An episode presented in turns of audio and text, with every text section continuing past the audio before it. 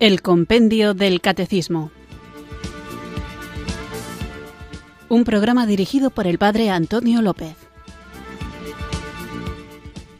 Muy buenas tardes, queridos oyentes de Radio María. Recibido un cariñoso saludo desde Irurzun, en Navarra, quienes sintonizáis una tarde más esta radio que cambia vidas, esta emisora de la Virgen, Radio María, para escuchar el programa El Compendio del Catecismo, nuestro espacio diario de formación católica en el que tratamos de conocer la fe que queremos vivir, compartir y defender. Estamos hablando sobre el sacramento del matrimonio, hemos hablado de la realidad natural del matrimonio, que ojo, natural no quiere decir opuesta a sobrenatural, antes al contrario, la relación esponsal entre el hombre y la mujer estaba en el plan, en el diseño originario de Dios en el momento de la creación del ser humano. Y por eso hay que aprender a descubrir en esta realidad natural la novedad que Cristo le aporta, que es su dimensión sacramental.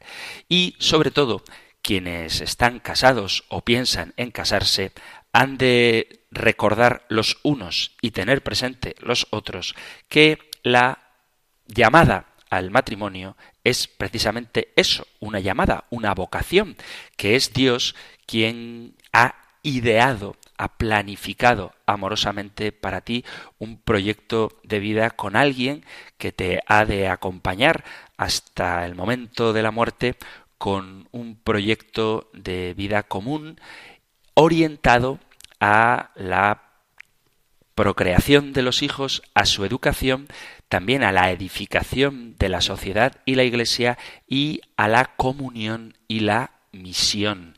El contexto de estos sacramentos es precisamente estos, me refiero al orden sacerdotal y al sacramento del matrimonio, es sacramentos al servicio de la comunión y de la misión. Por eso es importante retomar la idea de que el matrimonio es una vocación y que por lo tanto, como toda vocación, ha de ser discernida. Y en este caso, en el caso del matrimonio, es muy importante elegir bien a la propia pareja. ¿Por qué? Pues porque es alguien con quien vas a compartir tu vida y esa elección no puede hacerse a la ligera y tampoco se puede caer en la idea ingenua, excesivamente propia de las comedias románticas, de creer que vamos a encontrar a una persona que nosotros podemos considerar perfecta. No se trata de que marido y mujer, novio y novia antes de ser marido y mujer, sean perfectos, sino que encajen en un proyecto de vida común. Por eso insisto en la importancia de elegir bien a la pareja, siendo fiel a la propia identidad, porque todo el mundo puede y debe tolerar los defectos de las demás personas y hay algunos defectos que requieren un esfuerzo mayor para ser aceptados, pero hay otros defectos, otras diferencias, que a lo mejor no son defectos, pero sí son diferencias que son absolutamente incompatibles con nuestra esencia más íntima. En una pareja ha de hacerse esfuerzo en adaptarse el uno al otro, pero debe ser un esfuerzo que no implique renuncias personales que no se puedan asumir. Por eso hay que ver la compatibilidad personal. Hay que saber que para que una pareja funcione se necesitan valores y gustos compatibles. Es necesario que pueda encajar el uno con el otro sin que esto suponga un esfuerzo extra y desde luego sin que suponga renunciar a aspectos que tú consideras esenciales en tu vida. Es necesario que dentro de lo posible la relación sea fácil y llevadera, porque a la larga y en el día a día, si tienes que hacer un sobreesfuerzo extra, al principio quizá lo hagas con gusto porque estás cegado por el amor, pero ese esfuerzo extra acaba desgastando la relación. Por eso es necesario que la pareja tenga un estilo de vida similar o, si no es similar, que al menos sea compatible. No es fácil estar seguro de si uno ha elegido a su pareja correcta, pero hay elementos que nos hacen intuir si estamos con la persona adecuada o no. Por eso, a la hora de elegir pareja, hay que tenerlo siempre, la, idea de elegir pareja, hay que hacerla siempre en oración, para que sea Dios mismo quien nos ilumine a la hora de entender cuál es nuestra propia vocación. Es decir, cuando hablo de elegir pareja, todo lo que digo pienso que es correcto, pero hay que entender que es la misma.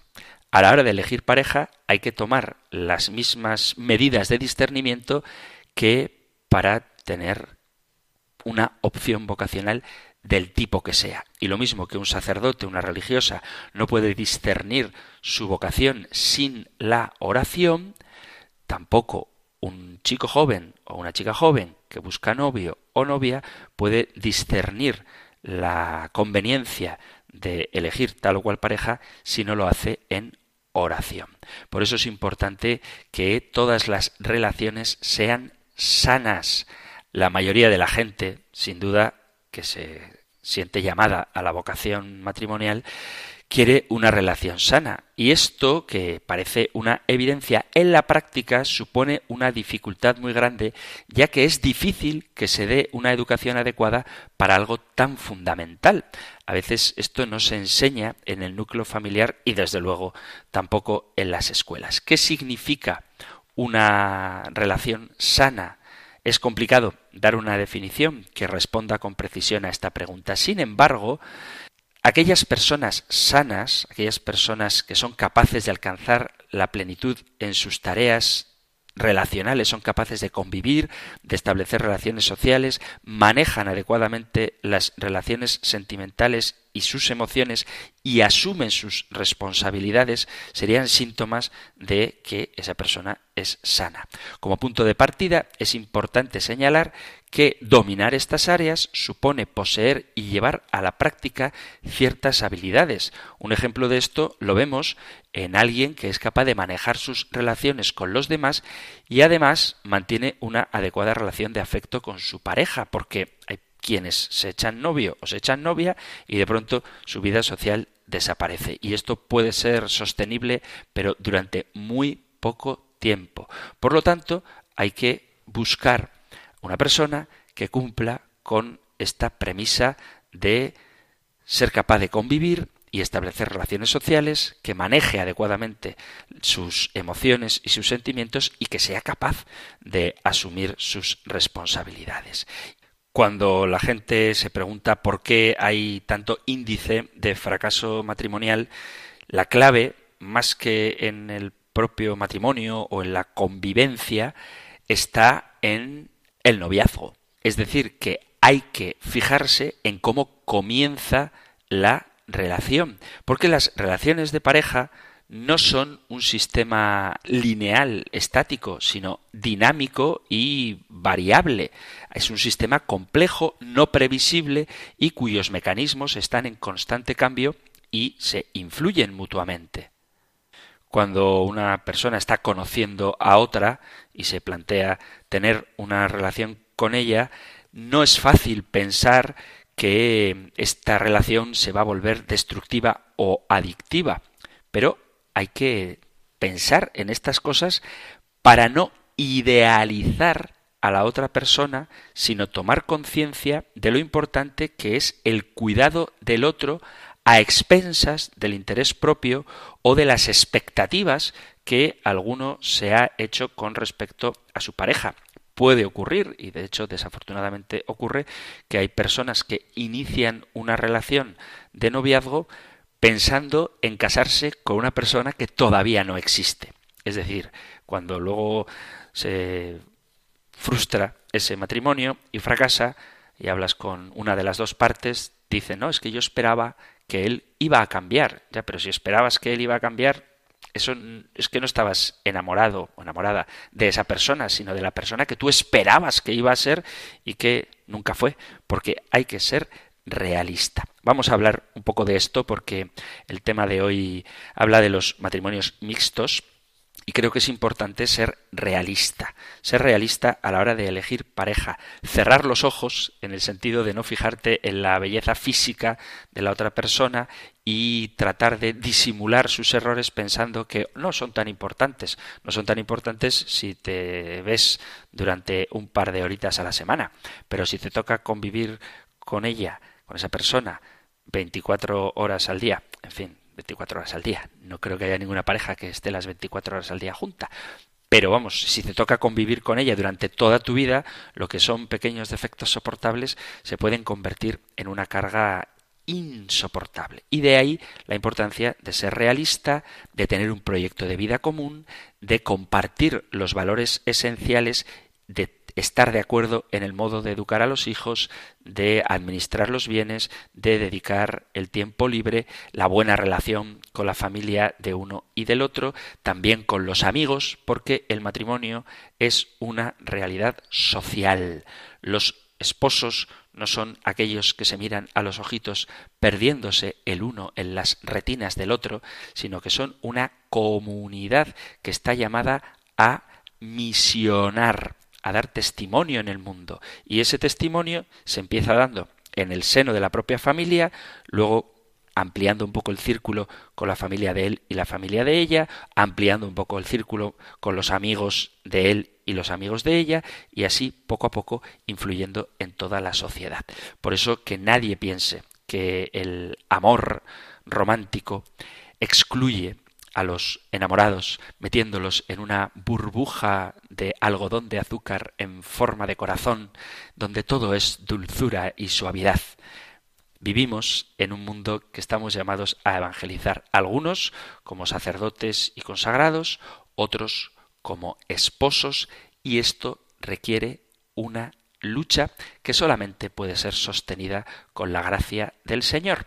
Y de ahí la importancia de que también los esposos y los novios se acostumbren a invocar juntos el dulce nombre de Jesús, a hacer oración juntos. Vamos a iniciar nuestro programa haciendo oración, invocando el don del Espíritu Santo.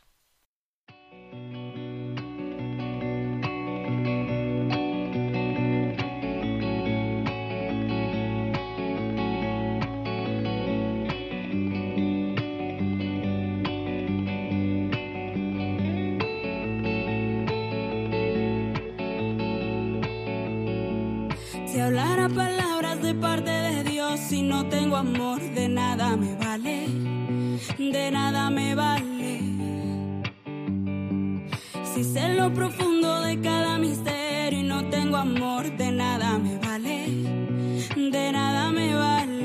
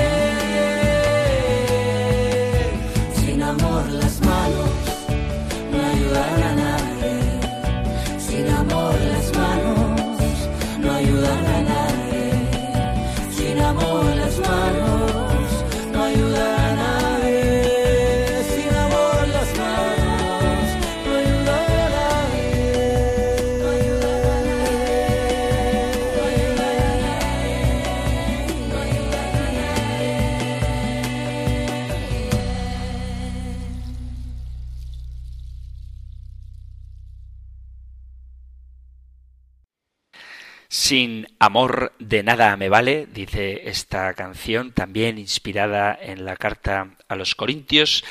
Y digo también porque últimamente las canciones que estoy poniendo para invocar al Espíritu Santo son inspiradas en este texto de la Sagrada Escritura porque estamos hablando del sacramento del matrimonio y aunque todos los sacramentos tienen su origen en la Pascua, en el amor de Dios manifestado en la pasión, muerte y resurrección de Cristo, quizá el que de una forma más espontánea, más natural y más fácil se identifica explícitamente con el amor es el sacramento del matrimonio al que estamos dedicando nuestros programas últimamente.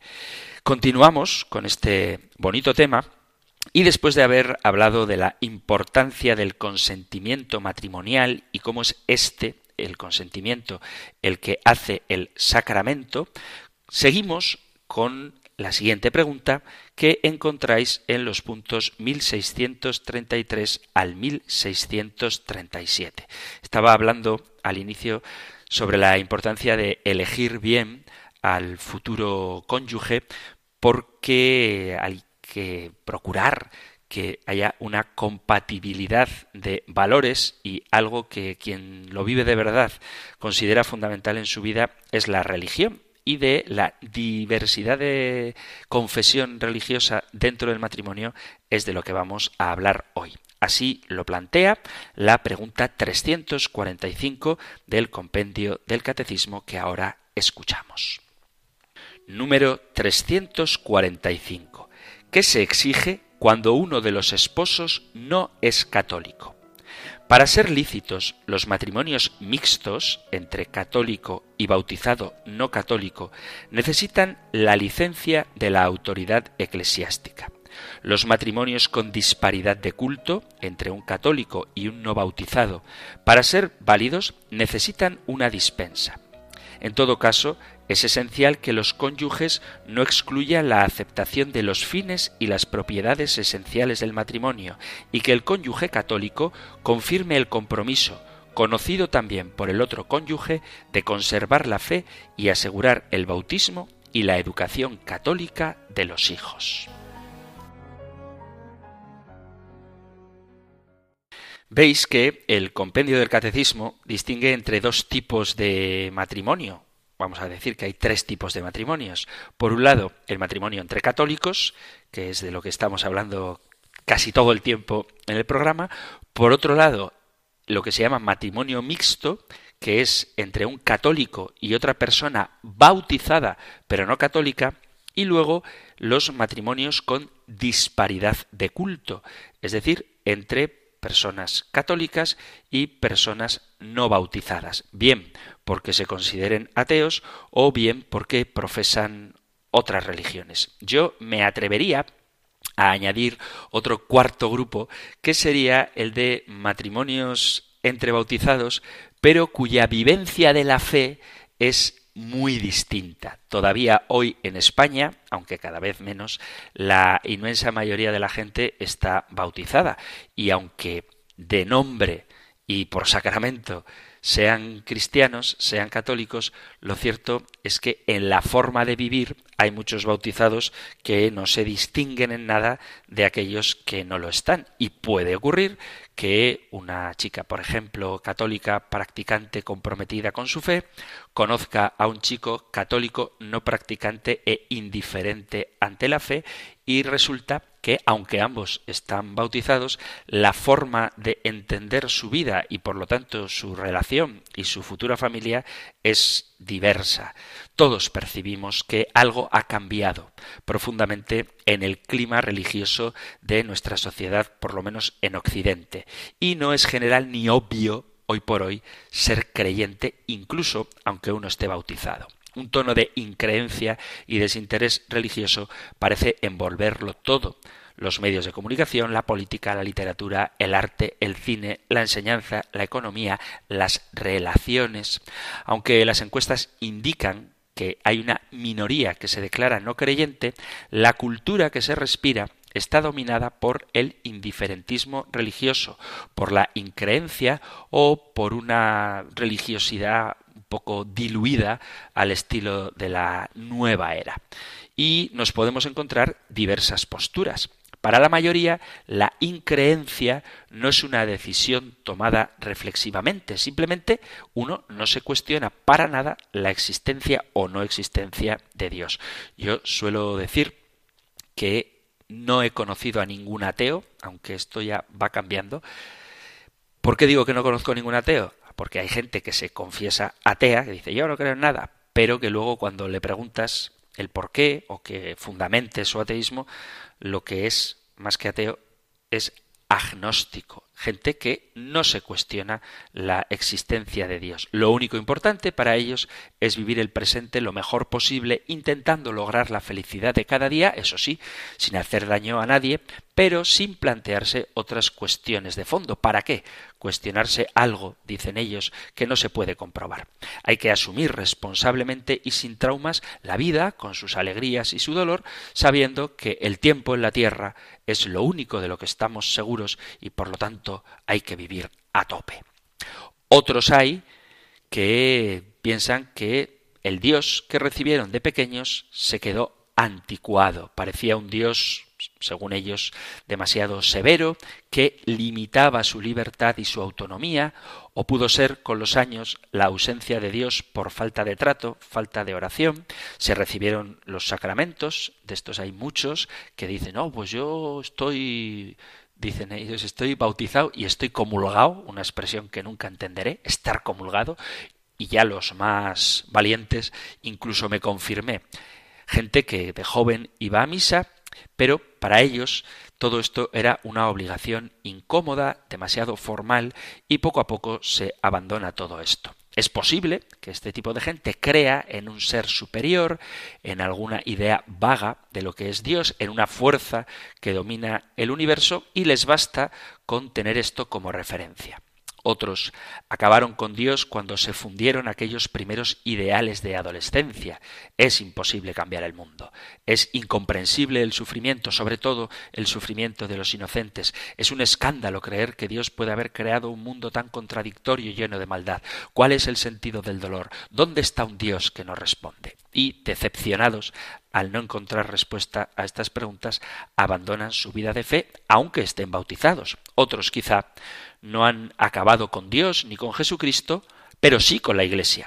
Les resulta lejana, autoritaria, incluso a veces se la tacha de hipócrita, les cuesta aceptar determinados planteamientos y determinadas actitudes que ven en ella y se sienten con respecto a la Iglesia críticos y distantes. Otros puede que se mantengan fieles a Dios o por lo menos a Jesucristo y a los ritos de la Iglesia, por tradición y cultura, pero no consideran que eso tenga mucha influencia en su vida concreta. La vida, dicen ellos, es otra cosa.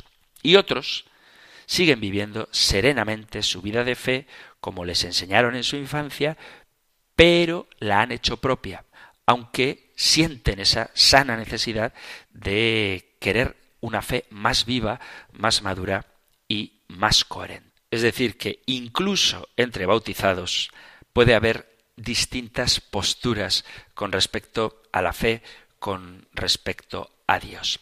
Pero la fe no es un objeto que podemos poseer o perder. Una expresión que tampoco entenderé nunca es lo de he perdido la fe. Tampoco la fe es meramente el asentimiento intelectual de determinados dogmas. La fe es vida.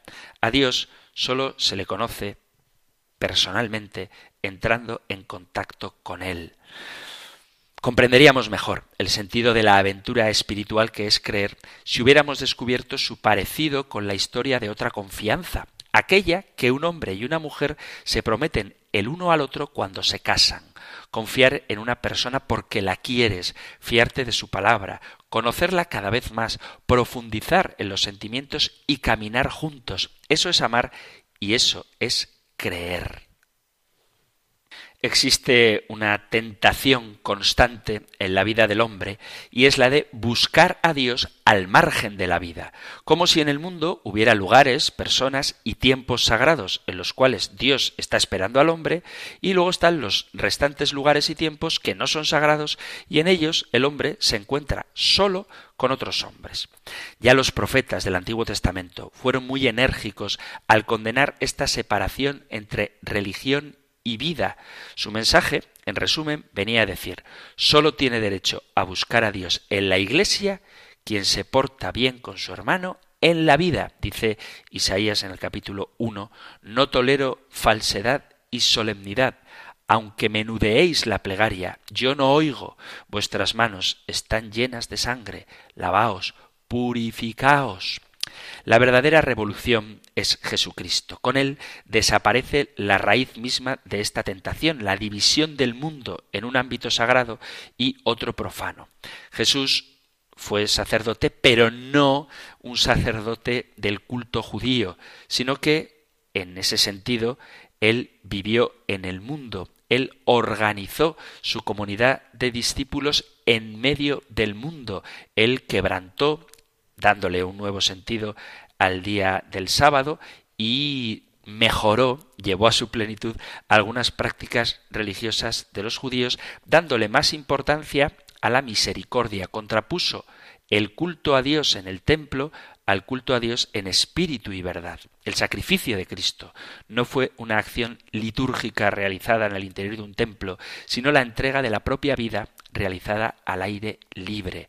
Ciertamente necesitamos de templos sagrados, ya hemos hablado de eso, ciertamente la liturgia es una parte fundamental de nuestra vida cristiana, pero sería un error pensar que hay una separación entre lo litúrgico y lo existencial y lo vital. No voy a volver a hablar de la importancia de los sacramentos, que son esenciales en la vida cristiana, pero estoy diciendo todo esto para que nos quede claro que los sacramentos no pueden ser ritos al margen de la vida. Celebramos en el templo lo que se realiza fuera del templo en nuestra vida humana.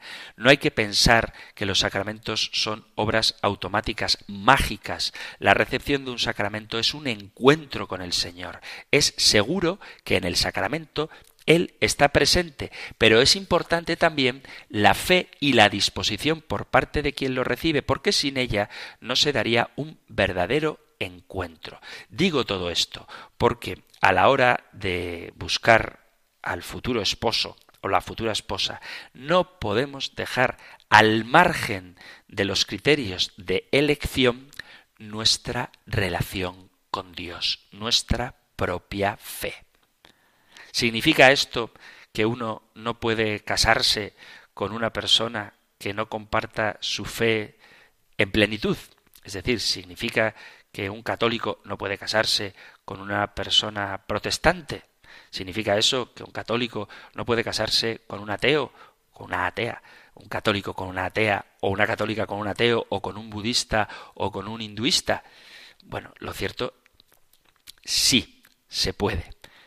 Eso es de lo que estamos hablando. Pero hay que hacerlo con algunas ciertas condiciones y eso es de lo que vamos a continuar hablando, pero lo haremos después de una breve pausa musical.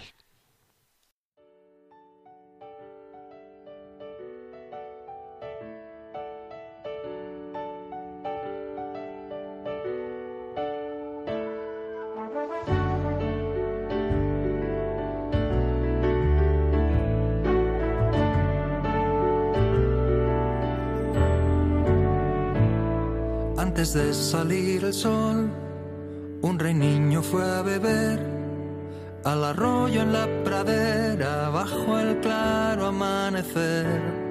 Y al mirarse reflejado, se sintió desfallecer y se enamoró del agua y quiso allí siempre beber.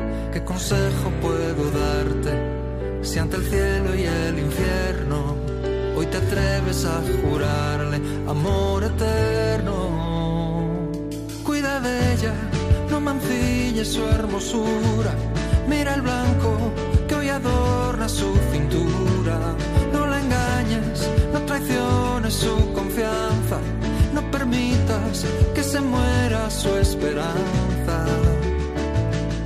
Y demuestra que además de ser humano, ser cristiano y lo demás el tiempo lo dirá. Tarara, tarara. Ah.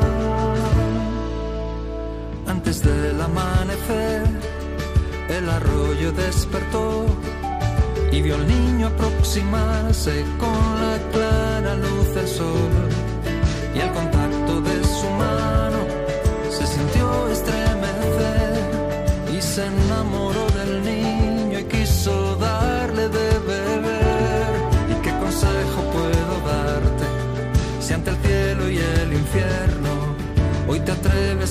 atreves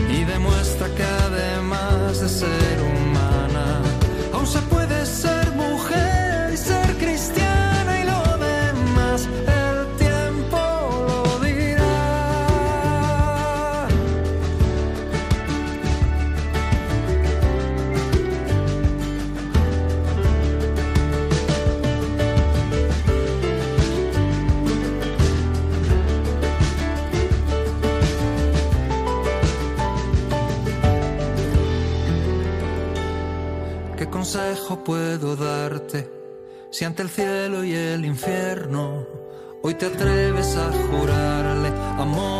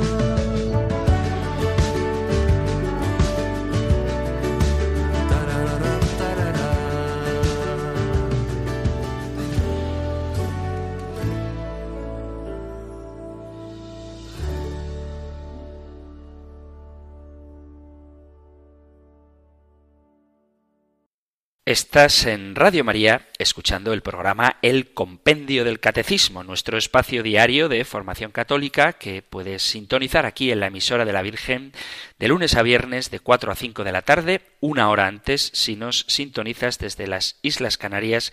Y hoy estamos tratando la pregunta 345, ¿qué se exige cuando uno de los esposos no es católico?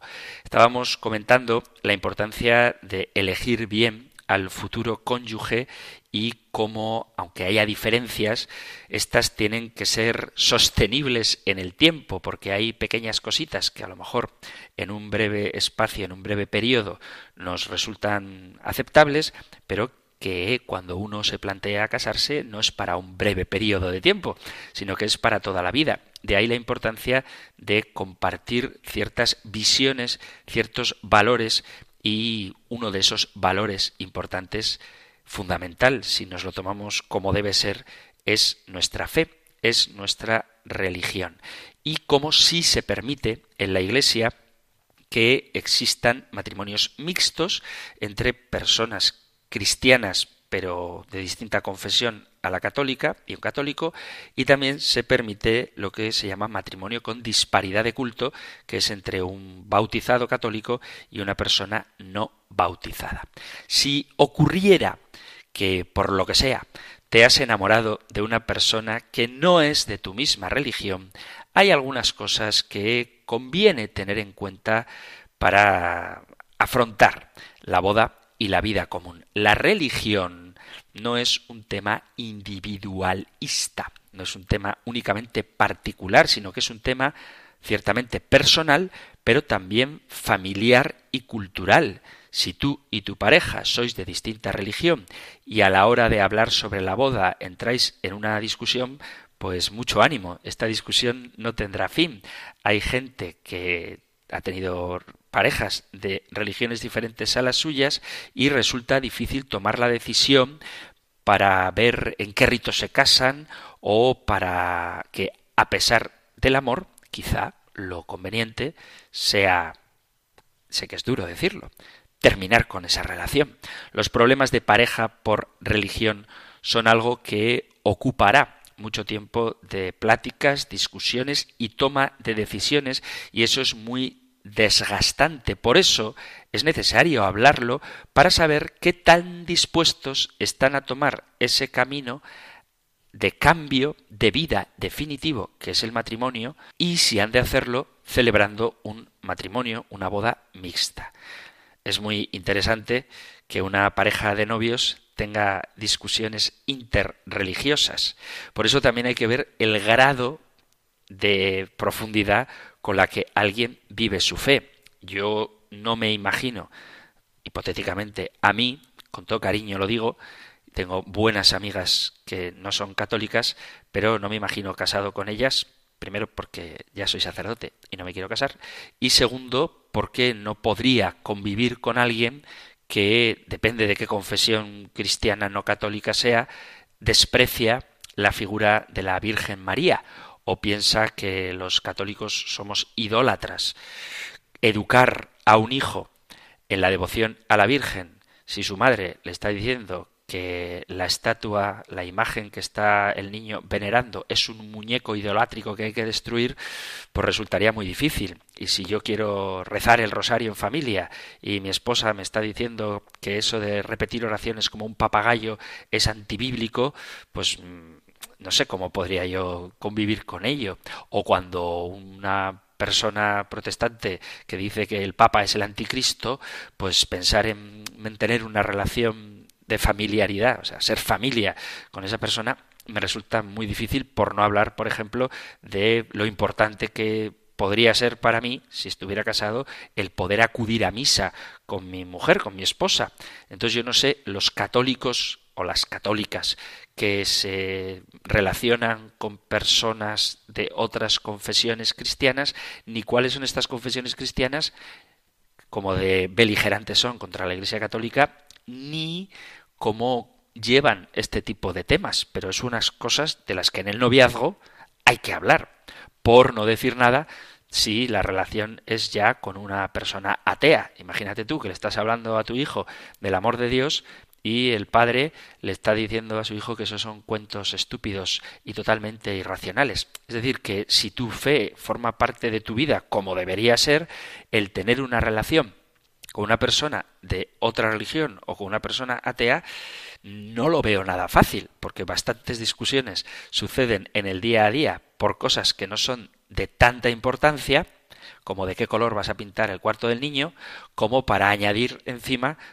cuestiones tan esenciales como las que se refieren a la fe. No quiero parecer pesimista a este respecto, pero si ya la convivencia es un desafío, el reto de convivir con una persona con la que no compartes la fe me parece un desafío todavía mayor.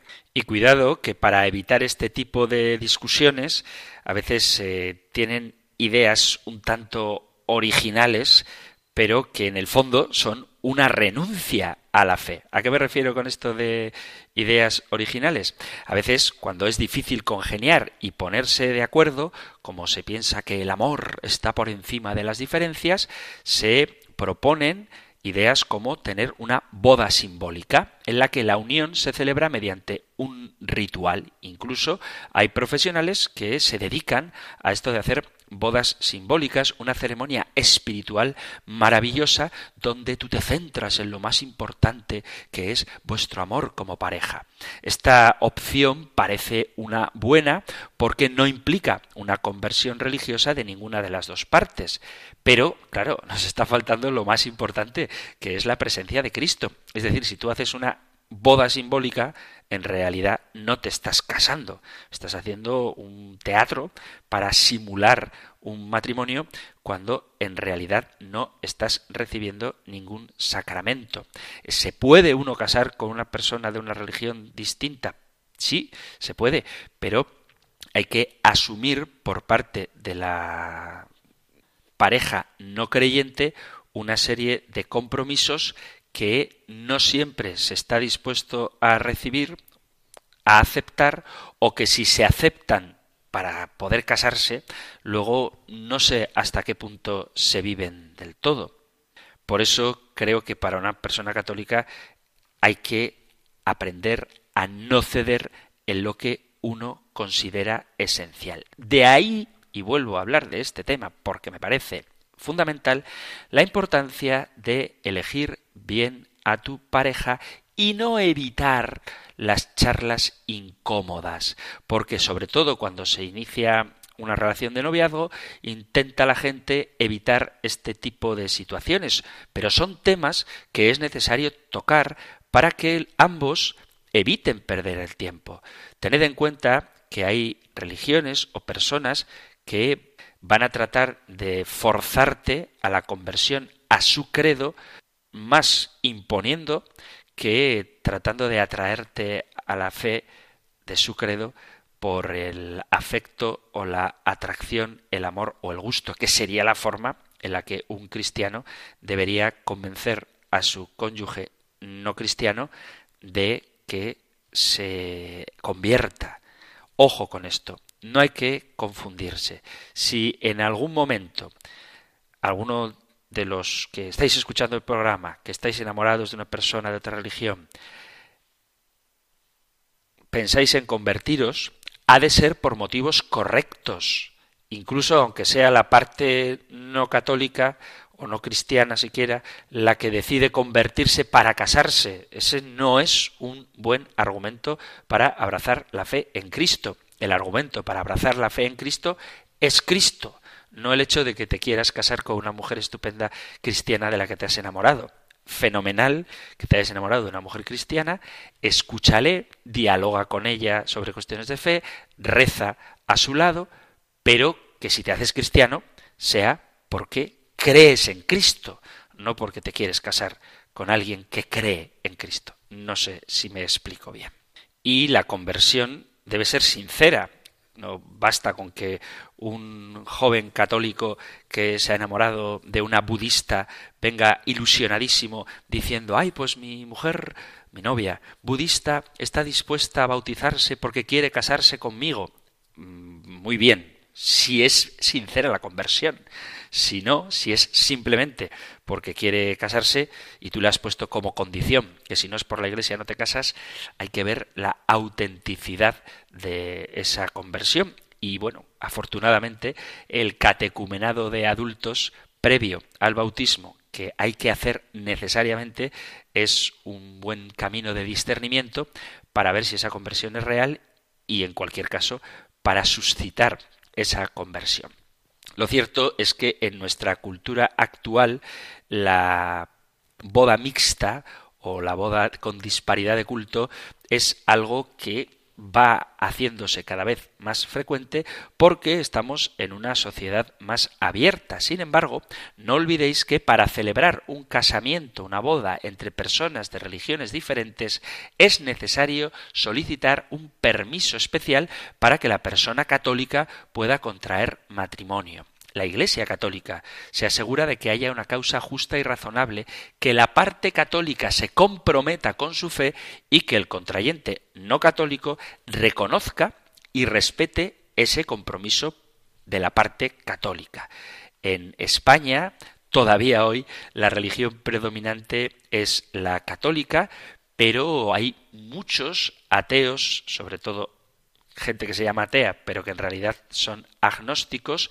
Luego hay algún número no demasiado grande, pero también presente, de gente que cree, pero que no tiene una religión definida, y van creciendo cada vez más los cristianos no católicos, además de los creyentes de otras religiones. Yo pienso que en España hay mucha gente que profesa la religión islámica.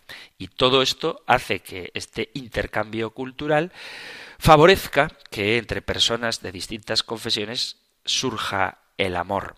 Hay un núcleo bastante significativo de personas que ciertamente no son cristianas católicas y es muy fácil toparse con alguna de ellas y que entre personas que comparten otro tipo de cosas que no son la fe surja este amor, incluso el deseo de casarse, sobre todo van creciendo mucho en España y es una cosa que hay que estar atentos a ella, las corrientes evangélicas.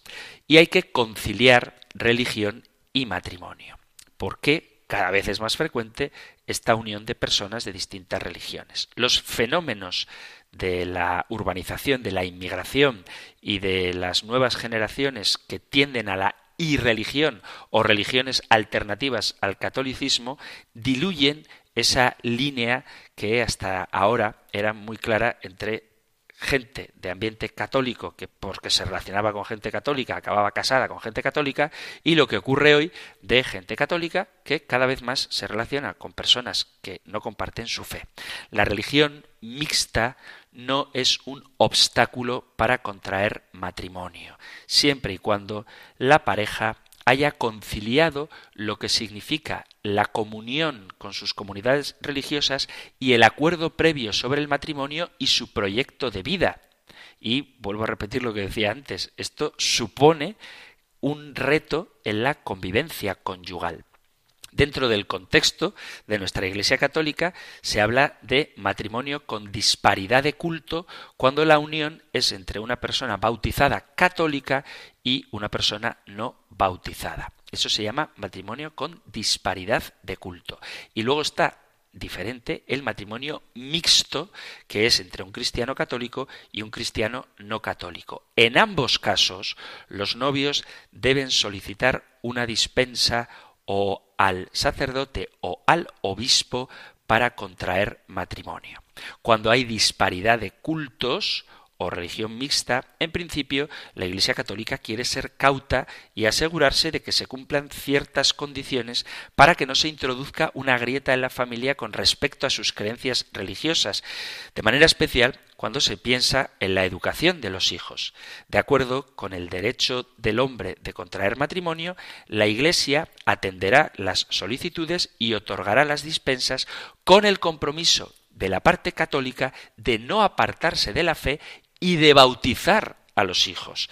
Es decir, que no basta con que tu cónyuge no católico, no cristiano, respete tu vida de fe, sino que ha de comprometerse a que tus hijos sean educados en la fe católica y bautizados.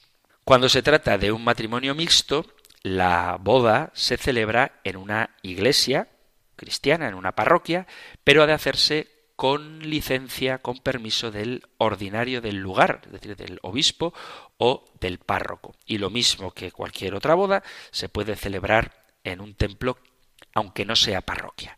Cuando se trata de disparidad de cultos, el matrimonio puede celebrarse en otro lugar conveniente, ya que se comprende que para la familia de la parte no cristiana puede resultar contradictorio participar en una boda que no corresponde con sus tradiciones. Por otro lado, para celebrar en un lugar diferente que no sea una iglesia, un oratorio, una ermita, es necesario el permiso del obispo. No basta con el permiso del sacerdote de la parroquia, ni del sacerdote que va a celebrar esa ceremonia. Y por otro lado, y esto también hay que subrayarlo, no está permitido realizar ni antes ni después de la boda cristiana otro rito matrimonial de otra religión.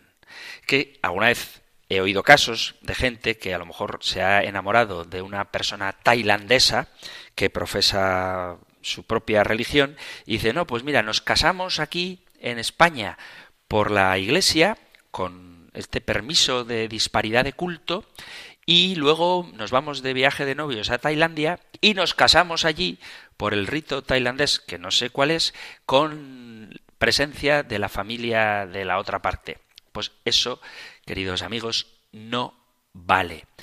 Si la otra persona profesa una religión oriental y viene un pastor, un líder de su religión a la boda cristiana, puede participar, puede leer la palabra de Dios, no hay ningún problema, pero no permite la Iglesia que se celebre ni antes ni después un rito matrimonial de otra religión. Y tampoco se puede hacer en la misma boda una especie de mezcla de ritos, eso sería un desastre, eso está prohibido, ni tampoco que el ministro del otro culto pida consentimiento a los contrayentes. Otros credos tienen diferentes enfoques y permiten celebraciones interreligiosas, no así, no así la Iglesia Católica. Además, es importante hacer los cursillos prematrimoniales a los que están obligados ambos cónyuges. Si uno de los dos es católico, tiene que hacer el cursillo prematrimonial. Por eso es bueno en estas situaciones elegir la estructura de la ceremonia de la boda sin misa. Y es bueno que también la parte no católica conozca los aspectos básicos de la ceremonia para resolver sus dudas, sobre todo si es de otra confesión. Cuando la pareja decide contraer matrimonio católico, tiene que compartir el mismo ideal en la religión. Las nupcias por la Iglesia son indisolubles y también la parte no católica hace este compromiso para siempre. Es una unión frente a Dios que nada ni nadie puede romper. Así que no hay impedimento para que personas que no profesan la misma religión puedan casarse, pero hay que seguir los requisitos si quieren que esta unión vaya por el buen camino. Si de verdad hay amor verdadero, no hay dificultades para dar este gran paso y además no hay mejor obra de caridad para aquella persona a la que más amas, con la que te quieres casar, que hacerle conocer a Cristo. Eso sí, sin imponerlo, siempre por la atracción de la propia hermosura del Señor, que si tú reflejas en tu vida, puedes estar seguro de que tu cónyuge conocerá. Y se nos ha terminado el tiempo para el programa de hoy. Si hay alguna cuestión que creáis que no he tocado, sobre esto de los matrimonios entre personas no católicas o hay alguna discrepancia. Hay gente que le parece, pues qué impositiva la Iglesia, que obliga a la parte no católica a que acepte las condiciones de la parte católica. Es que si la fe, el amor a Dios, al Dios de Jesucristo, es lo más importante que tenemos, es lógico que tanto en la vida matrimonial como sobre todo en la educación de los hijos queramos que esto sea innegociable. No se trata de intolerancia, se trata de fe, certeza en la verdad que creemos que nos ha sido dada como válida para todos. Entonces no podemos caer en el relativismo en aras del amor, porque el amor siempre tiene que estar fundado en la verdad, en la verdad de lo que cada uno de nosotros somos y desde luego en la verdad de Dios. No obstante, si hay alguna cuestión que queráis plantear sobre este tema o sobre cualquier otro que tenga que ver con nuestra fe católica, sabéis que podéis enviar vuestras preguntas o vuestras intervenciones al correo electrónico compendio arroba radiomaria.es, compendio arroba radiomaria.es o al número de teléfono para WhatsApp 668 594 383 668 594 383. Terminamos recibiendo la bendición del Señor. El Señor te bendiga y te guarde, el Señor ilumine su rostro sobre ti y te conceda su favor, el Señor te muestre su rostro y te conceda la paz. Muchísimas gracias por estar ahí, gracias por escuchar el compendio del catecismo y si queréis volveremos a encontrarnos en un próximo programa. Un fuerte abrazo.